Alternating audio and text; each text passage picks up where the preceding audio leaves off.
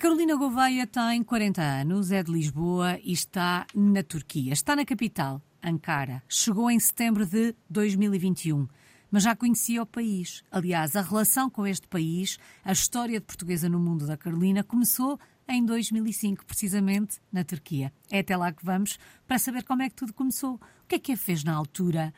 ir à Turquia em 2005? Bom, em 2005 eu estava a terminar a faculdade, estudei Direito em Lisboa e reparei que todos os meus colegas estavam muito preocupados e muito concentrados em encontrar um estágio num, num gabinete de, de, advocacia, mas eu não estava interessada, ainda era muito jovem, porque eu comecei a escola com 5 anos, tinha 22 anos quando terminei a faculdade, e pensei, não é isto que eu quero, de começar a entrar na minha vida profissional, quero, quero uma experiência diferente, e comecei a procurar eh, projetos de voluntariado pelo mundo fora, procurei as várias opções que havia, e encontrei o Serviço de Voluntariado Europeu, que uhum. é, que é um, um, projeto da União Europeia em que basicamente todas as despesas são, são suportadas. E comecei a procurar os projetos, os países. No passado alguns uns meses de pesquisa, fiquei com um projeto na Polónia e outro na Turquia. E acabei por escolher o da Turquia por ser bem longe. Uhum. e por ser uma cultura muito diferente e por ter muito mais curiosidade por culturas diferentes das nossas do que por uma cultura igual à, à minha. Então, então foi, foi por isso e tive, tive muita sorte realmente. Mas a ideia da experiência internacional fazia parte dos planos, ou nem por isso? Porque, na verdade, entre esta primeira experiência e esta que está a viver agora, passou muito tempo. Eu, desde muito pequenina, seja já bebê de seis meses, os meus pais sempre viajaram muito. Tanto que eu, muito bebê, a minha avó suplicava: não me levem a crianças, vão vocês, porque eles pegavam em caravana, rolote, tendas e, e passeámos por, por toda a Europa. Tantas experiências, mas experiências de verão, de férias uhum. de verão que eu, que eu nem, nem me lembro, só fotografias porque era demasiado pequenina. Mas acho que esse espírito da aventura e de, de querer estar noutro país e experienciar outra cultura sempre, sempre existiu. Mas viver propriamente no estrangeiro, isso obviamente tinha os meus receios, porque gosto, tenho muito apego à minha família, aos uhum. meus amigos, adoro Portugal, como é óbvio mas a experiência de um ano na Turquia era por ser uma coisa temporária, ou seja, depois, passado um ano, ia voltar para o meu país e, e começava a minha carreira profissional. E, e de foi alguma um forma isso. foi isso que aconteceu. Exato, foi, foi exatamente isso que aconteceu, mas uh, conheci, conheci alguém nesta minha experiência aqui, na primeira experiência na Turquia, e, e ele passou a fazer parte da, da minha vida também, depois quando voltei para Portugal. Esta primeira experiência na Turquia acaba por ser uma experiência que muda a sua vida? Sem dúvida, sem dúvida, por muitas razões. Uhum. A primeira, quando estava em viagem, me despedi da minha mãe e do meu irmão no aeroporto, quase que chorava a pensar: será que estou a fazer bem? É um ano inteiro. Mas conheci, conheci muitas pessoas, a cultura turca é bastante diferente da nossa, embora em algumas coisas somos, somos parecidos, porque também são um povo mais quente, mais mediterrâneo, muito afável, muito disposto a ajudar o outro e mudou a minha vida no sentido em que abri-me para, para outras culturas, mais disposta a conhecer outras culturas, conheci o, o meu marido aqui, algo que o meu pai, antes de eu sair, me disse: Ai de ti que voltes com um turco. Isso acabou por acontecer mesmo. a brincadeira do meu pai tornou-se real. Nunca pensei que isso fosse acontecer, tanto que quando conheci aqui o, o, que o meu marido, na altura, obviamente, eh, não, não marido, uhum. mas que quando, quando ele disse eu também quero ir a Portugal, agora quero ser eu a ver, a ver a tua cultura. Eu disse, mas isto não vai resultar, assim, relações à distância, isso não funciona. Mas, mas depois acabámos por fazer, fazer com, que, com que resultasse e pronto, e até hoje estamos, estamos juntos. Depois deste primeiro ano na Turquia, uh, vem para Portugal, um, este amor resultou, continuam juntos até hoje, um amor que, que deu frutos, ao que sei, e a verdade é que em setembro de 2021 decidem deixar Portugal e mudar-se para a Turquia. O que é que provocou esta mudança, Carolina? Isto foi um processo que aconteceu durante a pandemia, se calhar aconteceu com muita gente, não é? acho que houve uma fase das pessoas mudarem de emprego, mudarem as suas vidas, começarem a fazer coisas que gostassem mais. Connosco o que aconteceu foi, eu já não estava muito feliz com, com o que fazia, com, com o meu emprego. Isso foi, um, foi uma fase que foi aumentando, digamos assim, estar, estar infeliz com o que fazia e depois essa infelicidade também trazia efeitos para casa, para a família, para as crianças, falta de paciência. Não estava bem comigo mesma, digamos assim. Isso em casa comecei a falar com o meu marido que tínhamos que mudar isto de alguma forma e fui eu própria que disse porque é que não vamos, não vamos para a Turquia, ou é agora ou é nunca, porque as crianças estão, estão, estavam na escola primária, deram uma idade em que aceitam uma mudança deste tipo, mas depois, com entrada na adolescência, seria muito mais difícil fazer isto. E começámos a pesquisar, começámos a tentar informar-nos como é se conseguimos ter um emprego, que tipo de emprego, que trabalho é que vamos fazer, em que cidade é que íamos viver, e ele também é aventureiro como eu, uhum. então começámos a, embora ele ficou um pouco chocado quando eu lhe disse viver na Turquia, porque ele disse, eu não sei se consigo, já não estou habituado ao meu próprio país, e, e estranhou que viesse de mim essa iniciativa, mas, mas depois ele ficou super entusiasmado, claro. E depois, durante uns meses, fomos pesquisando, mesmo escolas para crianças, ou seja, tudo pudéssemos fazer, mas era um processo que ia demorar um ano, mas no verão viemos de férias, nesse verão 2021, enquanto estávamos cá, fizemos uma chamada para, um, para uma empresa que estava à procura de pessoas que soubessem português e conseguimos emprego assim em duas, três semanas. E depois aí já foi um bocadinho loucura, não é? Que foi voltar para Portugal e em três semanas fecharmos a nossa casa, mudarmos as crianças de escola, fazer malas e, e vir. Isso foi um bocadinho louco. E avisar a família com duas semanas que íamos mudar de país. Como é foi a reação dos miúdos à notícia de que iam mudar de país? Eles estavam entusiasmados, porque eles adoram vir cá, porque eles quando vêm também vêm em espírito de férias, uhum. não é? Uhum. É sempre diferente. A Turquia é um país muito grande, com muita coisa para ver, muita coisa para visitar. As escolas, nós visitámos uma escola antes mesmo, quando ainda tivemos cá nas férias. As escolas são. As, escolas privadas têm instalações muito modernas que para Portugal é algo que nós, que nós não, eu não conseguia pagar de maneira nenhuma. Escolas com piscinas, escolas com mesas de ping-pong, com clubes de robótica, com programação, com sala de cinema dentro da escola, com um conjunto de coisas que para Portugal é um, é um luxo, ou temos que fazer estas atividades todas em separado, em sítios diferentes, e, e não, era, não conseguimos suportar economicamente. E aqui uma escola média privada tem tudo isso. Visitámos as escolas, eles ficaram muito entusiasmados, as escolas são muito boas. Cá têm primos, em Portugal não, não, tem, não têm primos da idade deles. Então houve muitas coisas, estavam entusiasmados, mas depois uhum. quando chegámos cá, claro, foi um bocadinho choque, principalmente para o mais velho que sentia muitas, muitas saudades mas o, o mais novo é mais sociável, adaptou-se bastante bem. Agora já estão, já estão os dois adaptados. Acredito que sim. Carolina, o facto de uh, se estarem a mudar para um país que já conhecem, com o qual existe uma relação afetiva, podemos dizer assim, isto torna este processo mais fácil? Eu acho que sim, sem dúvida. E a língua, acima de tudo, a língua. Eu domino a língua turca, com as crianças sempre falámos as duas línguas, eles dominam as duas línguas também, são bilíngues. Isso para nós era muito importante, ou seja, o meu marido de vez em quando dizia, mas podíamos tentar outro país na Europa, Alemanha, Inglaterra, Irlanda, eu disse, mas aí não temos ninguém. E para mim é muito importante ter um apoio uhum. familiar, seja a minha família em Portugal, seja a família do meu marido aqui na Turquia. Esse apoio familiar para mim é importante. Estar num país em que não temos ninguém, a mim faz-me um bocadinho confusão. Aqui, nós, antes de virmos, precisámos que alguém nos ajudasse a encontrar uma casa para arrendarmos, que depois fosse limpa essa casa, que nos ligasse à internet. E eu tinha cinco primos diferentes do meu marido, todos enfiados em casa, dizendo: Não, eles pediram-me ajuda a mim. Não, foi a mim, eu é que venho ajudar. todos a disputar entre eles quem é que ajudava e, e encheram-nos a casa com comida antes de nós virmos. Esse apoio familiar é importantíssimo e essa ligação familiar até acho que é mais forte do que existe em Portugal que foi mudando com os tempos uhum. também. Isso para mim, sem dúvida, que é importante e que ajudou. Para mim, acho que acima de tudo, a língua ah, é, é um dos fatores mais importantes. Se eu não dominasse o turco. Falar a eu... língua é de facto meio caminho andado para a integração. Eu acho que sim, eu acho que sim. Se eu não falasse a língua, ia me sentir estrangeira todos os dias. Ainda me sinto um bocadinho, e sentir-se estrangeiro é um sentimento às vezes não é tão bom. E o meu marido agora já sabe o que é que eu sinto, uhum. porque ele aprendeu português, mas, mas tem pronúncia e é óbvio em qualquer sítio que ele vá. E ele diz: às vezes as pessoas não, não fazem um esforço para me entenderem. E isso todos os dias, todos os dias começa a cansar. E aqui eu já consigo passar por turco em muitos sítios.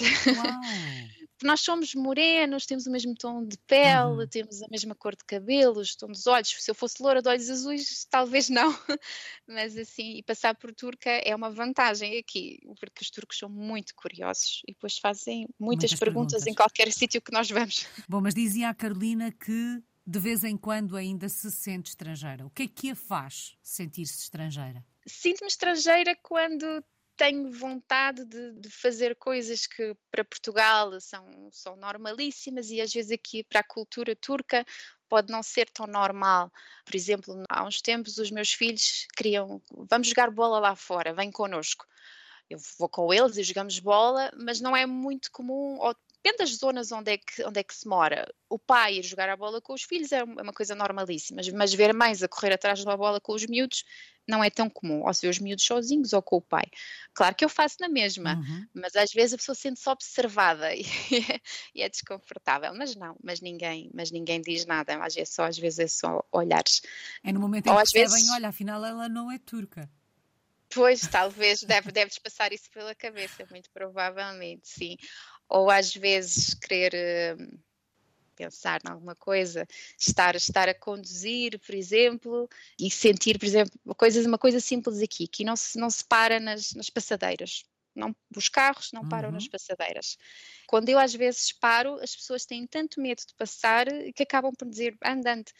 Ou então tenho medo de se parar numa passadeira, o carro atrás de mim vai-me bater por trás, muito provavelmente. Então há coisas que eu, que eu estava habituada a fazer em Portugal e que aqui tive de me adaptar à cultura turca, porque senão lá está esta questão das passadeiras, posso provocar um acidente.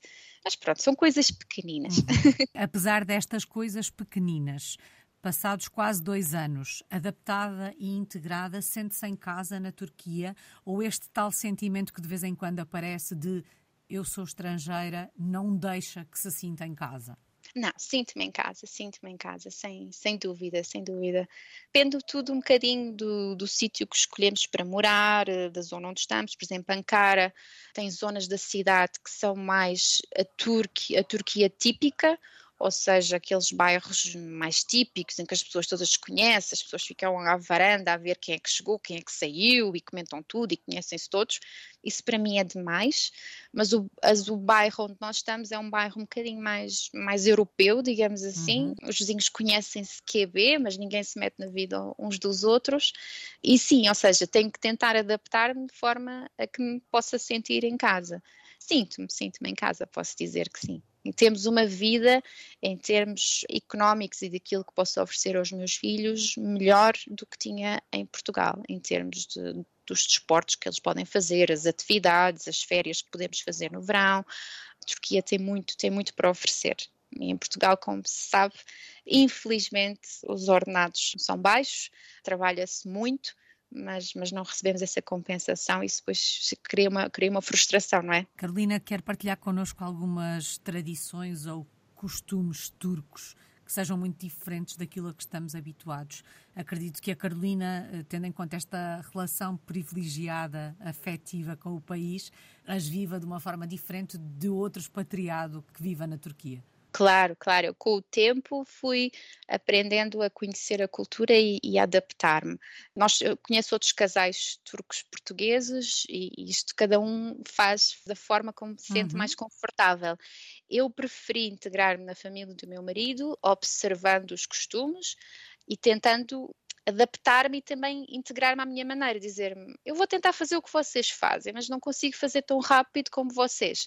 Mas há pessoas que às vezes rejeitam, não, isso não é o meu costume, no meu país eu não faço isso, eu não o vou fazer. No meu caso eu preferi adaptar-me, integrar-me e tentar fazer da, da melhor forma. Ainda ontem, estou na casa dos meus sogros, e estávamos a enrolar folhas de videira, que não é uma comida que nós comemos em Portugal, uhum. nós olhamos para uma folha verde e pensamos, não vamos comer folhas. é de facto esquisito, mas é, é, é, ótimo. São folhas de videira enrolada e por dentro tem arroz, pode ter carne. As folhas primeiro então, são fervidas e, e é um, isto é uma coisa muito típica que é uh, enrolar as folhas de videira e depois cozinhá-las. E nesta altura, como são, são umas férias especiais, costuma-se fazer esse, esse, esse prato. Uhum. Mas há muita coisa. Na Turquia, por exemplo, tira-se sempre os sapatos à porta de casa impensável alguém entrar com sapatos em casa, é completamente uma coisa impensável, tanto que quando há muitas visitas em casa, vê-se dezenas de sapatos eh, junto à porta. Esse é um dos costumes. Para eles é chocante como é que nós podemos entrar com sapatos uhum. em casa, os sapatos que têm tanta sujidade. Ao pequeno almoço come-se tomate, pepino, azeitonas, ovo. É um pequeno almoço é muito, muito rico, com muita coisa diferente daquilo que nós, que nós estamos habituados. E os turcos, como é que são os turcos? Muito afáveis, muito prestáveis, às vezes até é demais. e temos que dizer, não, chega, a partir daqui eu faço, que eu faço sozinha. Mas estão sempre disponíveis para tudo, para ajudar com tudo. Como eu, como eu dizia, quando nós, nós viemos e precisámos de alguma ajuda. Meu marido tem alguns primos em Ankara e todos eles estavam disponíveis para ajudar de, de, alguma maneira. As pessoas são de facto muito prestáveis, muito próximas, dispostas a ajudar. Às vezes dentro das famílias há um bocadinho, é um bocadinho demais e uhum. podem tentar querer decidir por nós ou querer fazer por nós, aí temos que pôr algum tipo de limite, mas é, é comum. Nos meios mais pequenos há, há muito aquela coisa da, da, vizinhança, ou seja, por um lado ajudam-se muito, mas por outro depois também há aquelas conversas entre as vizinhas, aquela fez não sei o quê, olha aquele vai ser com aquela, há assim coisas, coisas engraçadas, mas acima de tudo são pessoas bastante, bastante prestáveis. Depois, no âmbito profissional, no, no sítio onde eu, onde eu trabalho, em termos de relações patrão e, e, trabalhador, há um grande formalismo, um grande respeito pelo, pelo senhor diretor, o senhor presidente. Isso são coisas que em Portugal acho que felizmente já abandonámos um bocadinho, mas aqui é engraçado. Se o, se o presidente entra na sala, temos que nos levantar e cumprimentar. mas pronto, adaptamos, lá uhum. está.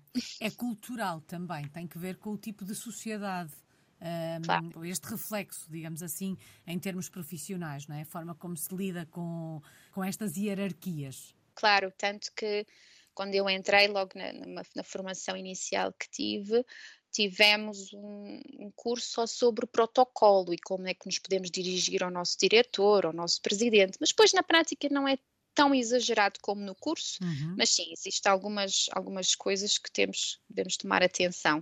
Uh, mas isto mais porque eu estou um bocadinho no setor público. O meu marido, por exemplo, está no setor privado e já não existe isto. Já é uma empresa mais internacional, já tem os mesmos, mesma cultura que tem qualquer empresa uhum. na, na Europa. Mas é engraçado que faça esta referência e fez questão de comparar com Portugal, porque muitos de vocês, portugueses que estão espalhados por este mundo fora, fazem muitas vezes esta referência, mas ao contrário, que é nos países onde estão, não existe aquele tratamento por senhor doutor, senhor engenheiro. Aliás, quando se tratam em inglês, o you é usado para tudo e, portanto, acham que o nosso tratamento em Portugal é muito formal comparado com aquilo que, que, têm, que têm nos países onde, onde estão. Pois, mas, é, mas aqui, aqui é de facto diferente. Uhum. Não, é, não é tanto a questão de quem é que é doutorado ou licenciado ou tem mestrado, não é essa a questão, é a questão da posição hierárquica. Uhum. Ou seja, eu tenho o diretor e depois tenho o presidente e não, e não devo tratá-los pelo nome próprio. Tenho que dizer senhor presidente, senhor diretor,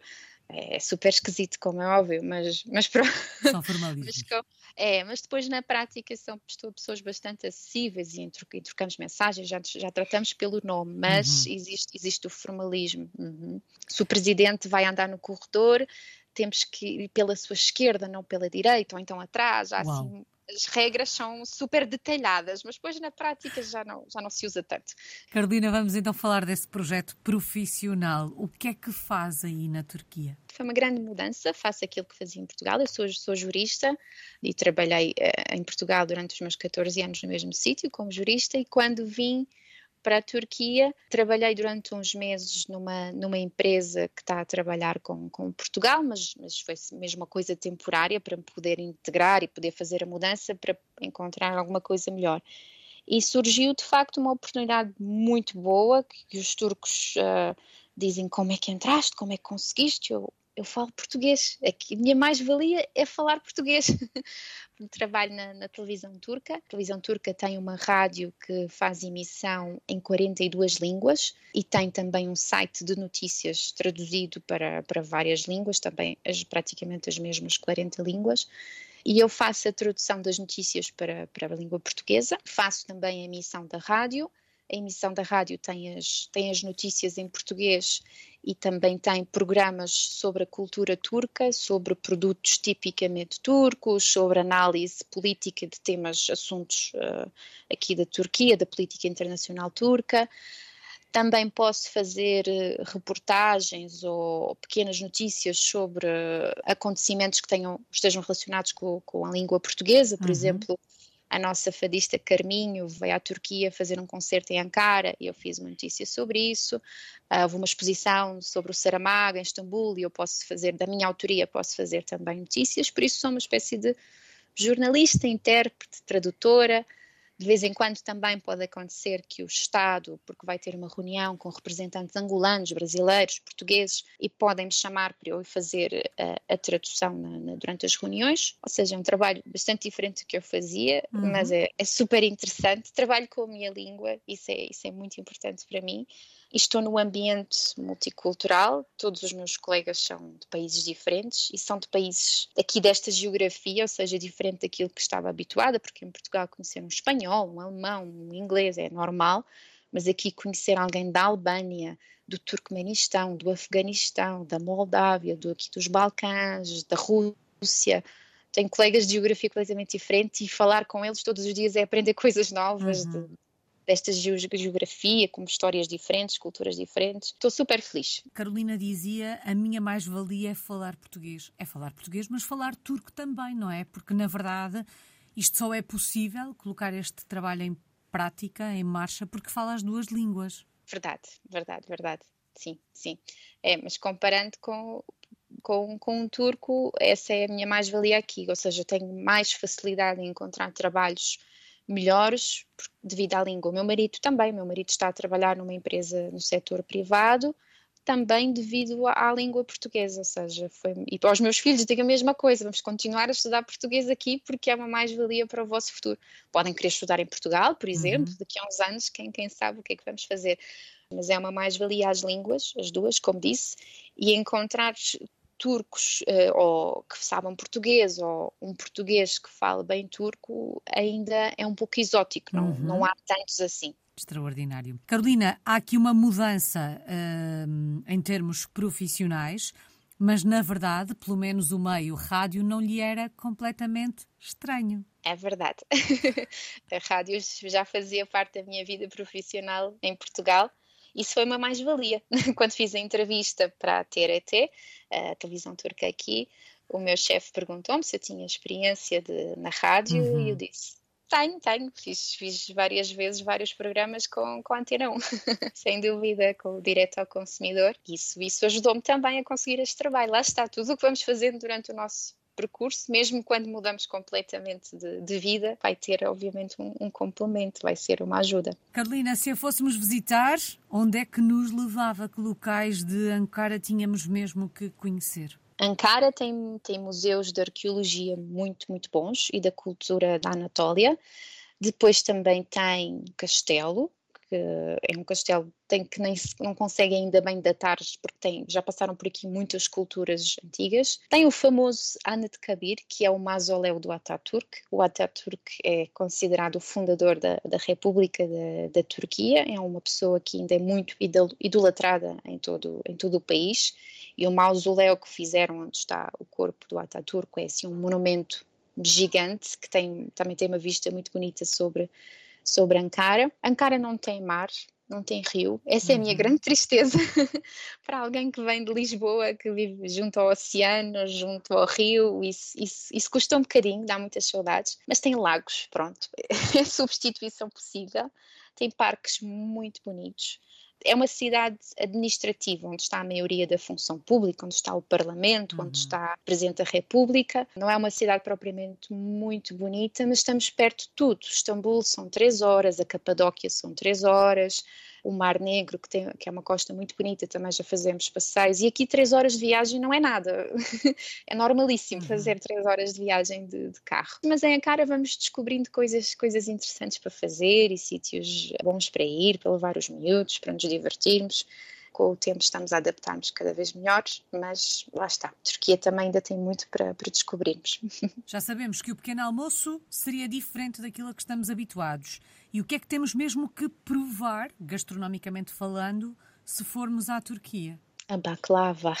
Para quem gosta de, de, doces como eu, a baklava é maravilhoso. Todos os, os Turkish Delights, que são, que são um doce também tipicamente turco e maravilhoso. Depois também tem o künefe, que é um, também um tipo de baklava, que, mas é, é quente, come-se assim quente, é, é, muito, muito bom. Depois, em termos de salgados, também os, todos, todos os kebabs, que já, já se começa a ver, já se começa a ver em Portugal uhum. também, mas, mas aqui é sempre, é sempre diferente, como é óbvio. Uh, mas tem, em termos de, de cultura gastronómica, eu adoro a comida portuguesa, mas às vezes aqui fico um pouco dividida, confesso, porque a comida é mesmo é muito boa. Para além de todos estes que eu já disse, uhum. não, não parávamos. Quando se mudaram para a Turquia, colocaram na mala uma data para regressar a Portugal ou, uma, ou um prazo de validade para esta experiência? Inicialmente demos um ano como um período de adaptação para ver se, se nos habituávamos, se gostávamos, se achávamos que a vida seria melhor ou não. Até nessa altura pusemos a, a nossa casa em Lisboa a arrendar Passado um ano, se víssemos que estávamos bem e que queríamos ficar, ficaríamos, porque com crianças também não é, não é muito fácil uhum. estas mudanças, não é? a adaptação deles na escola, a língua, o alfabeto tem algumas letras diferentes, as letras pronunciam-se de maneira diferente, ou seja, isto também não é muito fácil, exige muito de tantas crianças como de nós acompanhá-los. Neste momento não temos qualquer prazo para voltar, porque o nosso objetivo era, como todos os que vão viver para o estrangeiro, ter uma vida melhor, não é? Uhum. Seja os refugiados, seja, sejamos nós, os portugueses, seja de onde for, acho que todos estão à procura de uma vida melhor. Ou, ou ser mais feliz, não tem que ser economicamente propriamente. E neste momento, como temos uma vida melhor, para quanto vamos, vamos ficar por aqui. Agora, se as crianças mais tarde quiserem estudar eh, em Portugal, seja na universidade ou na Europa, isso está aberto, sem dúvida. Mas por enquanto, enquanto estivermos bem aqui, estamos por aqui. Qual é que tem sido a maior aprendizagem destes últimos dois anos? Os meus receios seria mudar de casa, procurar uma casa, mudar a escola das crianças, fazer amigos, entrar num trabalho novo. Eu tive 14 anos no mesmo sítio, nós éramos, somos uma família no meu local de trabalho antigo. Tudo isso eu tinha medo, isso tudo é fácil, é tudo fácil. O mais difícil são as saudades, as saudades das, das pessoas. Isso, isso é muito difícil, porque, por exemplo, ter saudades de comer um pastel de nata. Aprendemos a fazer pastéis de nata em casa. Não são iguais, mas, mas, mas ficaram bons. Ter saudades de comer um bom peixe. Vamos à Amazônia na costa e comemos peixe isso tudo ultrapassa-se. Agora, as pessoas, isso, isso é impossível de ultrapassar. São essas as saudades maiores que se sentem de Portugal quando se vive longe claro, a mãe, o pai, os irmãos, os amigos mais próximos, os tios, isso tudo, essas são as mais difíceis. Mas pronto, mas hoje em dia com a internet, com WhatsApps, com vídeos, com Skypes, com tudo isto, é muito mais fácil falarmos uns com os outros quando queremos vermos, mas não é a mesma coisa. É mais fácil até do que em 2005, quando teve a primeira experiência internacional, porque na verdade a forma de comunicar em 2005 era ligeiramente diferente daquela uh, como fazemos a comunicação hoje em dia. Claro, claro, uma chamada e então para a Turquia em que não há, uh, ou seja, tem que se pagar o roaming, não é um país da União Europeia, era muito mais difícil fazer uma chamada, era muito caro não tínhamos internet nos telemóveis, tínhamos que pagar para um, um internet café para poder mandar um e-mail, para poder comunicar com a família. Sem dúvida, hoje em dia é muito, muito mais simples, é onde quisermos, basicamente, não é? Carolina, só falta uma palavra. Que palavra escolhe? Hum, no seu caso, vou-lhe pedir duas, uma em português e outra em turco, para resumir a sua história de portuguesa no mundo. Conhecer, conhecer pode ser a palavra que eu escolho, e em turco é tanışmak, porque foi tudo, tem tudo a ver com conhecer, conhecermos a nós próprios, ou seja, conhecermos uh, como é que nós nos conseguimos adaptar, como é que aos 40 anos mudamos de, de emprego e conhecemos pessoas novas e estamos a, a aprender coisas sobre os outros. Uh, conhecer a cultura turca, uma cultura tão diferente, mas que, que ao mesmo tempo há coisas que são, são próximas da nossa e conhecermos e aprendermos como, como é que lidamos com, com isto, com a distância, com as saudades, uh, perceber como é que o meu marido, eu pergunto-lhe às vezes como é que tu aguentaste 14 anos isto? há, dias, há dias em que são difíceis e há dias em que são, em que são, que são mais fáceis. Bom, e já percebemos que este conhecimento vai continuar a crescer, pelo menos durante os próximos tempos. Muito obrigada. Carolina Gouveia está em Ankara, na Turquia. É uma portuguesa no mundo desde 2005.